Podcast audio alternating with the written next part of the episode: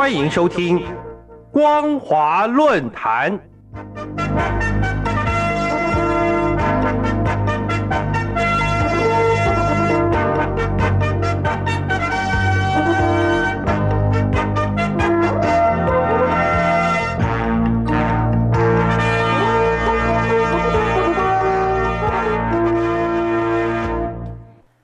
各位听众朋友，大家好，欢迎收听今天的光华论坛，我是兰玲。今天要谈论的主题是二十大后中共抢占境外维吾尔难民问题话语权。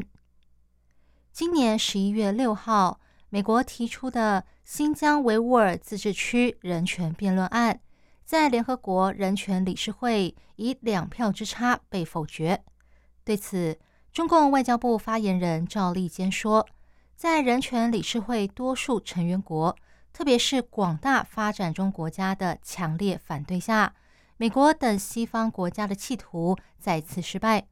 奉劝西方国家放弃政治操弄、造假抹黑和无理打压，回到互相对话的轨道上来。而在同一天，中共公安部副部长杜航伟。与土耳其内政部长索伊卢在土耳其会面，使当地的新疆维吾尔人与伊斯兰难民深感恐惧，担心可能被驱逐出境或被遣返回大陆。显然，中共在二十大后正采取两手策略：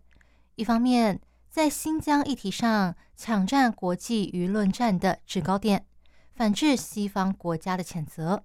另一方面，也让海外的新疆维吾尔难民面临被驱逐或遣返的困境。今年九月十四号到十六号，习近平出席萨马尔罕上海合作组织成员国元首理事会第二十二次会议，会后联合发布《萨马尔罕宣言》，宣誓将合作打击三个毒害，也就是恐怖主义、分裂主义和极端主义。国际媒体认为，中共之所以这么做，是为了替镇压新疆维吾尔人与伊斯兰族群找理由。这项宣言说明了合作打击三个毒害的进度。内容提到，上合组织地区的反恐机构在推动主管部门打击恐怖主义、分裂主义、极端主义上有所成效。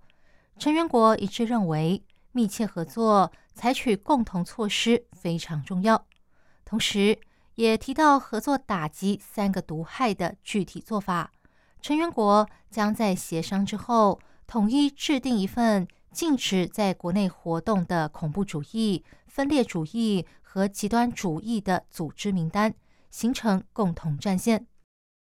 近年来，大约有将近五万名新疆维吾尔人。与信仰伊斯兰教的人，为了躲避中共的迫害而逃到土耳其，因为该国与土耳其人有共同的语言、文化遗产和宗教信仰，使这里拥有全球最大的维吾尔难民社区。但现在，中共抢占维吾尔难民人权议题在国际舆论上的制高点，又透过上合组织与土耳其合作。宣布打击三个毒害，使海外的新疆维吾尔人与伊斯兰教徒面临可能被驱逐或被遣返回大陆的困境。中共与土耳其早在二零一七年就签订引渡条约，二零二零年中共全国人民代表大会常务委员会正式批准，这代表在土耳其的新疆维吾尔族难民有被遣返回中国的风险。引起国际社会关注，但中共当局和土耳其都否认这项条约为土耳其驱逐维吾尔人大开方便之门。中共外交部宣称，这项条约是为了方便双方在反恐和打击犯罪上进行合作，同时解决被驱逐的嫌犯的国籍问题。因为土耳其认为，如果中共要求引渡嫌犯回大陆，但嫌犯已经获得土耳其国籍，则嫌犯应该算是土耳其的国民。但中共认为这种做法可能会促使嫌犯透过改变国籍来避免自己被引渡。在沟通协商之后，双方最后同意在条约里不明确的说明嫌犯更换国籍的时间，将会根据两国的法律把嫌犯移交给主管部门。